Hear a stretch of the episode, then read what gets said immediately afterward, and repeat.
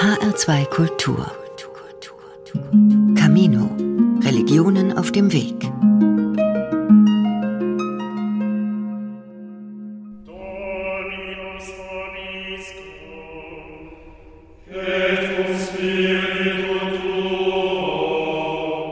Ein katholischer Gottesdienst.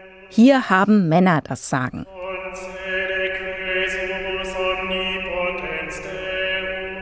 Dass irgendwann mal eine Frau vorne steht, die die Predigt hält, die die Wandlung von Wein und Brot in Blut und Leib Christi zelebriert, ist derzeit kaum vorstellbar. Dabei gäbe es Kandidatinnen.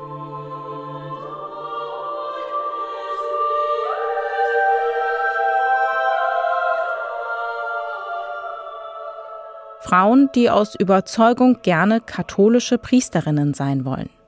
Lange Zeit wurden sie belächelt. Ihre innerlich gefühlte Berufung wurde nicht ernst genommen. Der ehemalige Papst Johannes Paul II. sprach Klartext.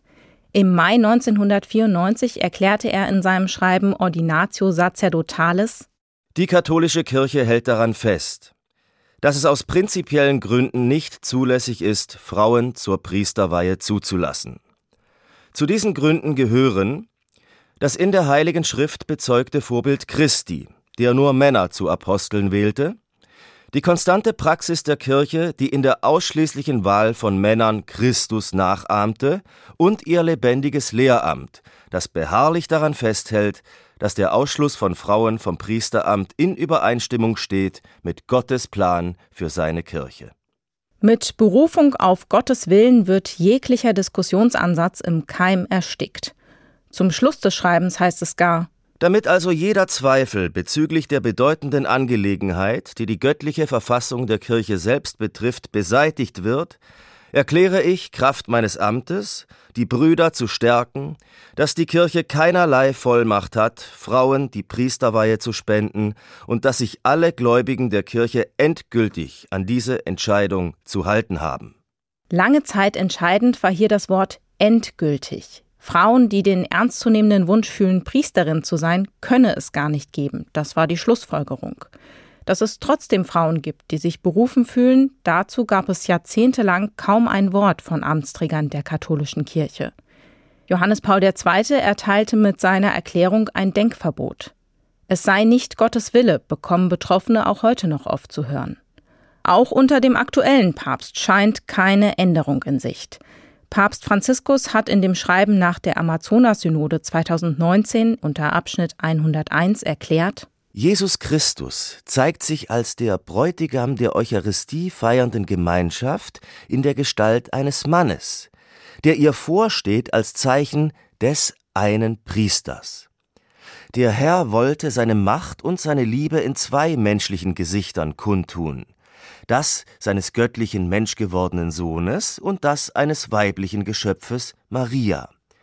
Die Frauen leisten ihren Beitrag zur Kirche auf ihre eigene Weise und indem sie die Kraft und Zärtlichkeit der Mutter Maria weitergeben.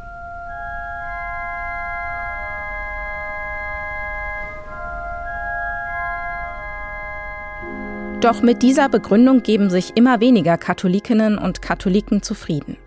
Spätestens seit Schwester Philippa Rath 2021 ihr Buch Weil Gott es so will herausgegeben hat, ist klar, es ist ein Thema. In diesem Buch erzählen 150 Frauen von ihrer Berufung zur Diakonin oder zur Priesterin. Für die streitbare Benediktinerin Philippa Rath ist der Zugang von Frauen zu allen Ämtern der katholischen Kirche ein Herzensanliegen.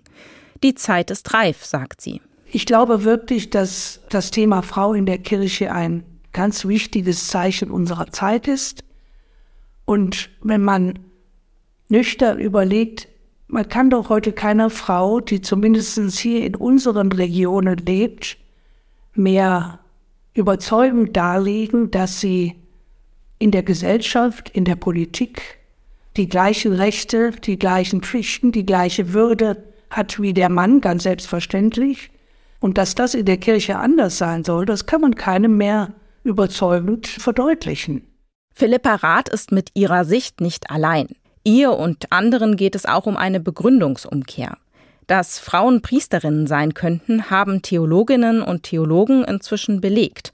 Deshalb Statt der Frage, warum sollten Frauen Priesterinnen sein, wie es über Jahrhunderte der Fall war, müsse die Frage beantwortet werden, warum eigentlich nicht?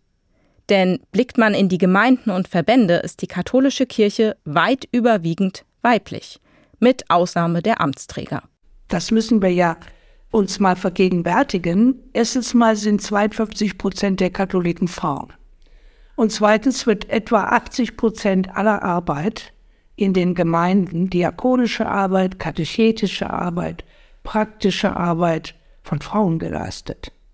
Und das steht alles in keinem Verhältnis zu dem, was sie an Rechten und Möglichkeiten haben, ihre, ihre Charismen, ihre Begabungen, Talente auch in Ämtern einzubringen. Und auch beim synodalen Weg, dem Reformprozess der katholischen Kirche, wurde darüber debattiert und auch entschieden. Im vergangenen Herbst wurde bei der vierten Vollversammlung ein vergleichsweise revolutionäres Papier verabschiedet. Darin heißt es Alle Getauften und Gefirmten erfahren die allen gleichermaßen geschuldete Anerkennung und Wertschätzung ihrer Charismen und ihrer geistlichen Berufung, die nicht abhängig gemacht werden darf von ihrer geschlechtlichen Identität. Sie werden entsprechend ihrer Eignung, ihren Fähigkeiten und Kompetenzen in Diensten und Ämtern tätig, die der Verkündigung des Evangeliums in unserer Zeit dienen. Dass es ein Thema ist, hat die Benediktinerin Philippa Rath bewiesen. Im Frühjahr 2020 startete sie für ihre Arbeit beim Synodalen Weg einen Aufruf an Frauen, die sich berufen fühlen.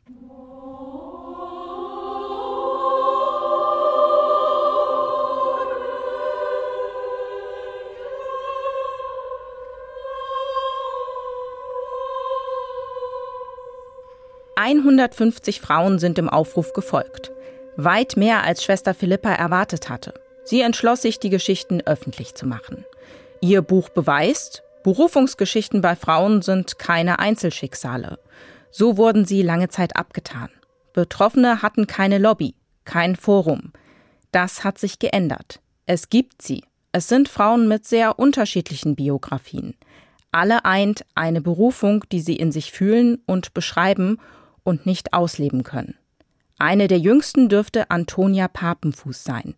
22 Jahre alt, es zieht sie schon lange hin zu kirchlichen Diensten. Früh in meiner Jugend eigentlich. Also ich war schon immer sehr fasziniert von der Kirche, von der Liturgie, von dieser Art Menschen dort nahe zu kommen, mit ihnen wirklich praktisch über Gott auch zu sprechen. Also auch diese Frage, gibt es Gott, glaube ich an Gott? Wenn es Gott gibt, wie bewegt er oder sie irgendwie mein Leben? Toni, wie sie von Freunden genannt wird, hat sich noch nie einem Denkverbot gefügt. Das Hingezogensein zum kirchlichen Dienst habe sich relativ früh verfestigt, erzählt sie. Ich bin dann als Jugendliche sehr oft nach Tessé gefahren und dort habe ich zum ersten Mal Frauen gesehen, die eben Pfarrerin, Priesterin waren. Es waren Priesterinnen aus der anglikanischen Kirche und es hat mich damals so tief berührt. Und ich wusste in diesem Moment intuitiv wirklich so, okay, das will ich unbedingt machen. Also ich war so fasziniert und so gepackt.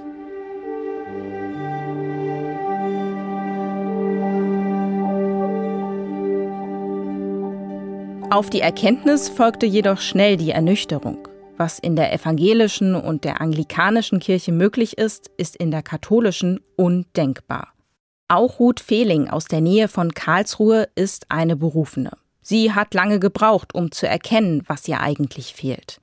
Das auszuformulieren und laut auszusprechen, sich dadurch Klarheit zu schaffen, das hat ihr geholfen, erzählt sie. Ich habe das auch gleich meinem Chef, der Pfarrer ist, gesagt, also beim Kennenlernen, dass ich diese Berufung in mir habe. Und dann ist es aber tatsächlich auch in meinem beruflichen Kontext wieder verschütt gegangen. Und was dann an die Stelle tritt, ist immer so eine Unruhe und so das Gefühl, irgendwas ist nicht richtig.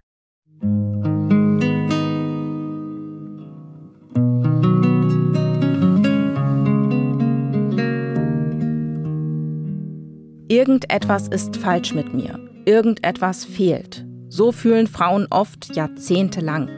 Der Moment der Erkenntnis fühlte sich richtig an, erzählt Ruth Fehling. Sie und viele andere arrangieren sich bisher, suchen sich Nischen, arbeiten ehrenamtlich in Gemeinden oder sogar hauptamtlich als Gemeinde- oder Pastoralreferentin oder auch in sozialen Berufen. Mehr als Wortgottesdienste zu halten, ist so aber nicht drin.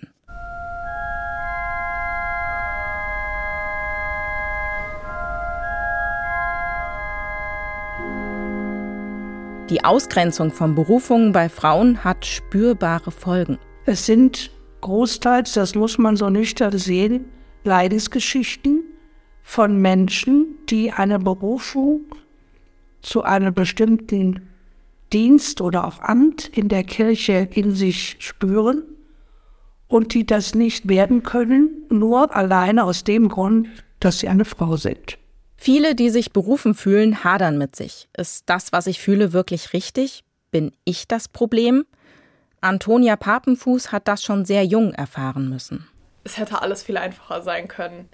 Und wie, wo ich mir auch wirklich denke, so macht doch einfach eure Augen auf. Und ich denke dann im 21. Jahrhundert in einer Welt, in Deutschland, in der ja eigentlich so viele Türen sperrangelweit offen sind, tut es schon verdammt weh zu sehen, dort ist die Tür aber verschlossen und das ist mal nicht so eben zu öffnen.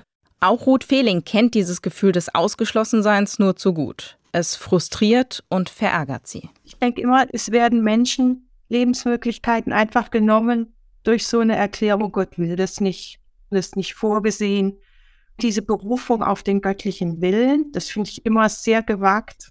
Und indem die Kirche sich auf Gott beruft, das ist ja sozusagen das letzte Argument, wenn nichts anderes mehr zieht, und gleichzeitig Menschen ja ähm, Lebensmöglichkeiten nimmt, die für diese Menschen stimmig und erfüllend wären und was mit Gott zu tun haben. Das ist für mich Sünde. Hat sich also die heilige katholische Kirche als Institution an Frauen versündigt? Ist sie eine Kirche der Ungerechtigkeit? In dem Fall meine ich damit, dass sie mir Lebensmöglichkeiten und Lebendigkeit nimmt und dass sie für mich sich schon gegen das stellt, was, wo ich so das Gefühl habe, das will Gott mit mir und meinem Leben. Und das ist einfach ein No-Go. Das geht einfach nicht. Ruth Fehling klagt mit ihrer Formulierung nicht an. Ihre Aussage, die Kirche versündigt sich, will sie eher als Feststellung verstanden wissen. Auch um für sich deutlich zu haben, sie persönlich trifft keine Schuld. Der Schmerz ist deswegen nicht weg, aber sie kann besser damit umgehen, für sich erkennen, was das Problem ist, wenn sie wieder unglücklich ist. Sie beschreibt, es gibt immer wieder Wellen, in denen es sie überkommt. Bei anderen äußert sich dieses Leid sogar körperlich.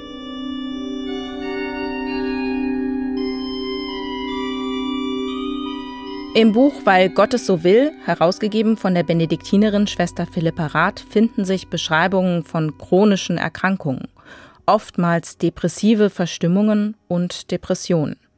Trotz dieses Leids, viele Frauen bleiben in der katholischen Kirche halten die Treue, obwohl sie immer und immer wieder verletzt wurden, nicht ernst genommen wurden. Einige konvertieren auch, tun sich damit aber sehr schwer. Antonia Papenfuß ist auf diesem Weg unterwegs. Sie hat sich nach langem Ringen für ein Studium der evangelischen Theologie entschieden. Also ursprünglich hatte ich immer das Ziel, katholische Theologie zu studieren. Aber ich glaube, mit der Zeit, mit den Jahren ist mir einfach bewusst geworden, dass ich einfach keine Perspektive für mich sehe mit dem Studium. Also es ist natürlich möglich und diese Tür steht ja auch Frauen offen, dieses Studium zu machen. Aber ich habe einfach mir gedacht, dass es für mich nicht das ist, was ich eigentlich am Ende machen will. Die Gleichung geht sozusagen nicht auf für mich. Die Konfession hat sie allerdings trotz der Entscheidung zum Studium noch nicht gewechselt. Konvertieren ist kein einfacher Schritt viele Leute sagen so, ja, dann konvertier doch jetzt einfach, als ob das einfach so ein Step wäre. Von heute auf morgen mache ich das mal eben so nebenbei. Aber es ist ja für mich so ein innerer Prozess auch zu schauen, was bewegt sich in der katholischen Kirche. Also meine Wurzeln sind ja in der katholischen Kirche und ich glaube auch, konvertieren hin oder her, da werden sie auch immer bleiben.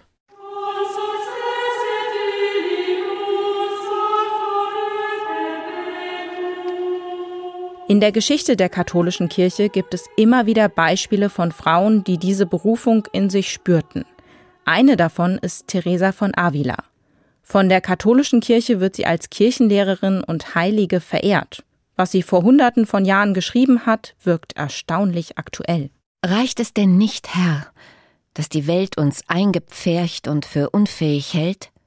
In der Öffentlichkeit auch nur irgendwas für dich zu tun, was etwas wert wäre, oder es nur zu wagen, ein paar Wahrheiten auszusprechen, über die wir im Verborgenen weinen, als dass du eine so gerechte Bitte von uns nicht erhörtest? Oh ja, mein König, einmal muss es doch den Tag geben, an dem man alle erkennt. Ich spreche nicht für mich, denn meine Erbärmlichkeit hat die Welt schon erkannt, und ich bin froh, dass es keinen Grund gibt, mutige und starke Seelen zu übergehen, und seien es die von Frauen. Teresa von Avila benennt ihren Wunsch nicht eindeutig. Das mag auch ihrer Zeit geschuldet sein. Deutlicher wird Therese von Lisieux. Laut einer Überlieferung soll sie kurz vor ihrem Tod 1897 gesagt haben, der liebe Gott ist im Begriff, mich in einem Alter zu sich zu nehmen, da ich noch nicht die Zeit gehabt hätte, Priester zu sein. Wenn ich hätte Priester werden können, hätte ich in diesem Juni die heiligen Wein empfangen. Was tat also Gott? Damit ich nicht enttäuscht würde, ließ er mich krank werden. Auf diese Weise konnte ich nicht dabei sein, und ich sterbe, bevor ich mein Amt ausüben könnte. Die Ausgrenzung von Frauen in der katholischen Kirche gibt es seit den Anfängen. Oft genannt werden die Apostelin Junia oder Maria Magdalena, die in der Auferstehungsgeschichte als erste Zeugin eine entscheidende Rolle spielt, jedoch keineswegs Wegbereiterin für eine Amtsrolle von Frauen wurde. Das hat, wenn man dem Theologen Karl Rahner folgt, auch mit den gesellschaftlich patriarchalen Strukturen zu tun, die in den Anfängen des Christentums galten, jedoch keineswegs für immer gelten müssten.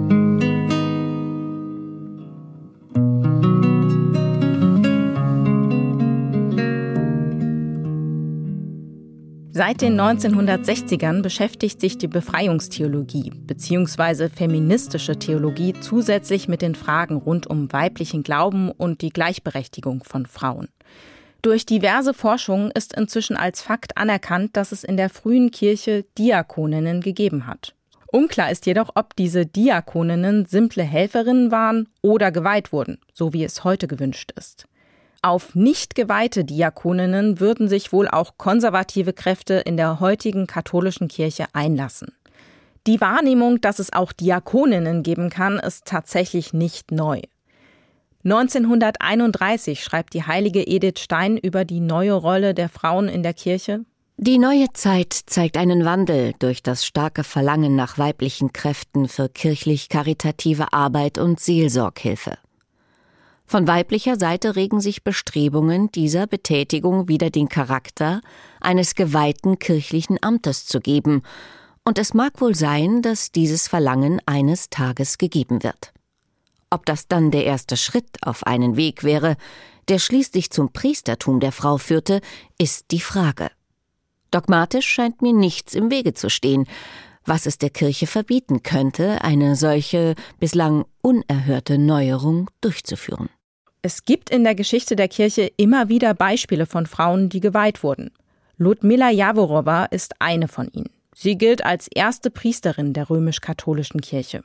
Sie wurde 1970 in der tschechischen Untergrundkirche geweiht vom Bischof Felix Maria Devidek. Mit dem Heraustreten aus dem Untergrund ihrer Kirche hat sie allerdings offiziell auf ein öffentliches Wirken als Priesterin verzichtet. Ihre Weihe wurde nie von offizieller Stelle im Vatikan anerkannt. Zuletzt haben sich 2002 auf einem Donauschiff gleich sieben Frauen weihen lassen. Alle wurden vom Vatikan exkommuniziert und leiden bis heute darunter.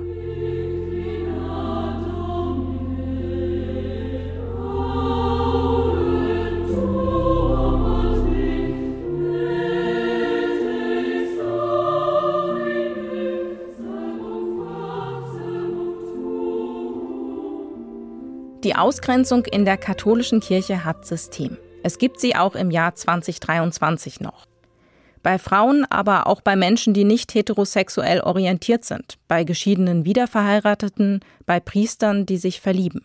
Wir haben auch eine Schuldgeschichte in Sachen Diskriminierung und Ausgrenzung von Frauen oder von ähm, LGBTQ-Personen, ähm, von allem, was nicht ins System gepasst hat vermeintlich ins System gepasst hat. Und ich glaube, da wäre schon ein deutliches Schuldbekenntnis öffentlich auch wichtig. Das angetane Leid bleibt, aber mit einer Öffnung der Ämter würde die katholische Kirche Erkenntnis zeigen. Aber wird es das geben? Wie sehen das die Frauen, die heute gerne Priesterin wären? Ruth Fehling zum Beispiel. so wie ich das Katholische kenne, kann ich mir nicht vorstellen, dass da was passiert im nächsten Jahr, auch nicht in den nächsten zehn Jahren. Da mache ich mir keine Illusionen. Wenn es doch anders ist, freue ich mich.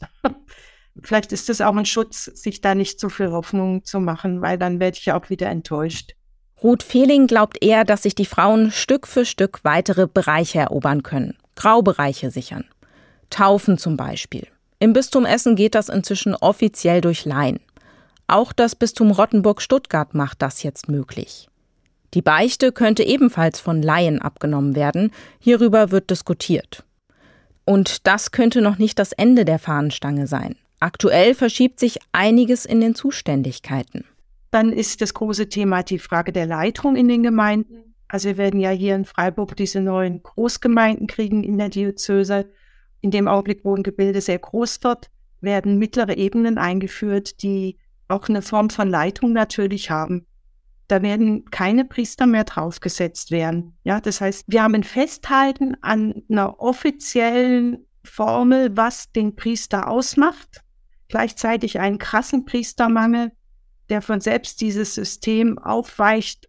Und genau das, dieses Lückenbüßertum, wollen die Frauen nicht mehr akzeptieren. Und das finde ich gut und richtig so. Und ich denke, ja, es ist eigentlich hoch an der Zeit, dass sich etwas ändert, vor allem in den Köpfen der Männer. Es gäbe jetzt die Chance, neue Bereiche zu erobern, auch wenn das zunächst nichts daran ändern wird, dass Frauen keine Priesterinnen sein dürfen. Genau das aber wollen Engagierte wie Antonia Papenfuß ändern. Da geht es ja nicht darum, dass ich sage, okay, der Personalmangel, wir haben zu wenige junge Männer, die Priester werden wollen und äh, zölibatär leben möchten, sondern da geht es ja darum, dass ich einfach sage, ich bin von meinem Urverständnis von dem, was ich ganz plakativ gesagt aus dem Evangelium verstanden habe, davon überzeugt, dass Frauen Priesterin werden können. Dafür muss sich noch einiges bewegen. Immer mehr Frauen fordern diese Bewegung ein, fordern Bekenntnisse und eine klare Ansage in Richtung Öffnung der Ämter. Ein erster Schritt könnte das sogenannte Diakonat der Frau sein. Das Diakonat ist allerdings weit mehr, als es zuerst den Anschein macht. Es ist die unterste Stufe im sogenannten Ordo, der Weiheordnung in der katholischen Kirche. Für Philippa Rath wäre die Öffnung hier weit mehr als ein kleines Zugeständnis. Wenn ich den Ordo öffne für Frauen in der untersten Stufe, dann bedeutet das, dass irgendwann auch die nächste Stufe erklommen werden wird. Und deshalb wehren sich jetzt auch sehr viele dagegen, überhaupt das Diakonat zu öffnen. Für viele eben dann das Problem, dass man genau weiß, wenn der Diakonat für die Frauen geöffnet wird, dann wird auch irgendwann das Priestertum für Frauen ins Gespräch kommen, automatisch. Und dann auch das Bischofsamt. Bis zur ersten Bischöfin dürfte allerdings noch viel Zeit vergehen.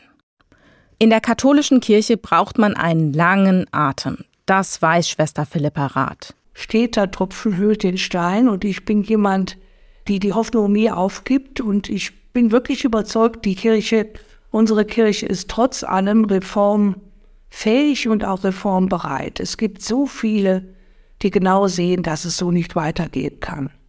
Und deshalb müssen wir einfach mutig und unverdrossen und immer wieder weitermachen, ja. Und auch wenn die letzte Synodalversammlung zu Ende ist, ist das Thema noch lange nicht vom Tisch. Wir müssen weiter dranbleiben.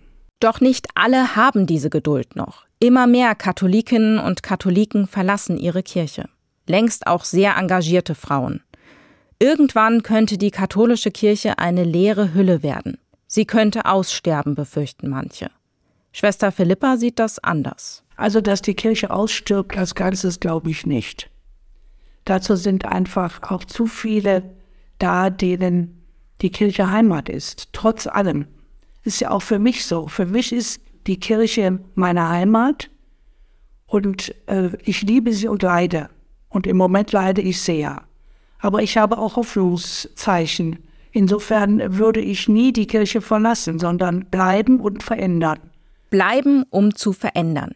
Aktivistinnen und Aktivisten fühlen sich von manchen Signalen des synodalen Wegs bestätigt, sehen, dass zumindest einige Bischöfe erkennen, welche Wucht dieses Thema hat, wie viel jahrzehntelanges Leid hinter der Forderung nach der Öffnung der Ämter für alle Geschlechter liegt. An der Frauenfrage entscheidet sich die Zukunft der Kirche, hat schon zu Beginn des synodalen Weges der Limburger Bischof Betzing zu Protokoll gegeben. Am kommenden Wochenende wird in Frankfurt bei der letzten Vollversammlung des synodalen Weges auch darüber diskutiert und vermutlich auch gestritten werden. Endgültige Entscheidungen werden allerdings im Vatikan getroffen. Wie realistisch es ist, dass es in Zukunft in der katholischen Kirche Priesterinnen geben könnte, dazu gehen die Meinungen weit auseinander. Philippa Rath ist da sehr eindeutig. Ich bin persönlich der Meinung, ich muss das nicht erleben. Aber ich bin überzeugt, ich werde es erleben.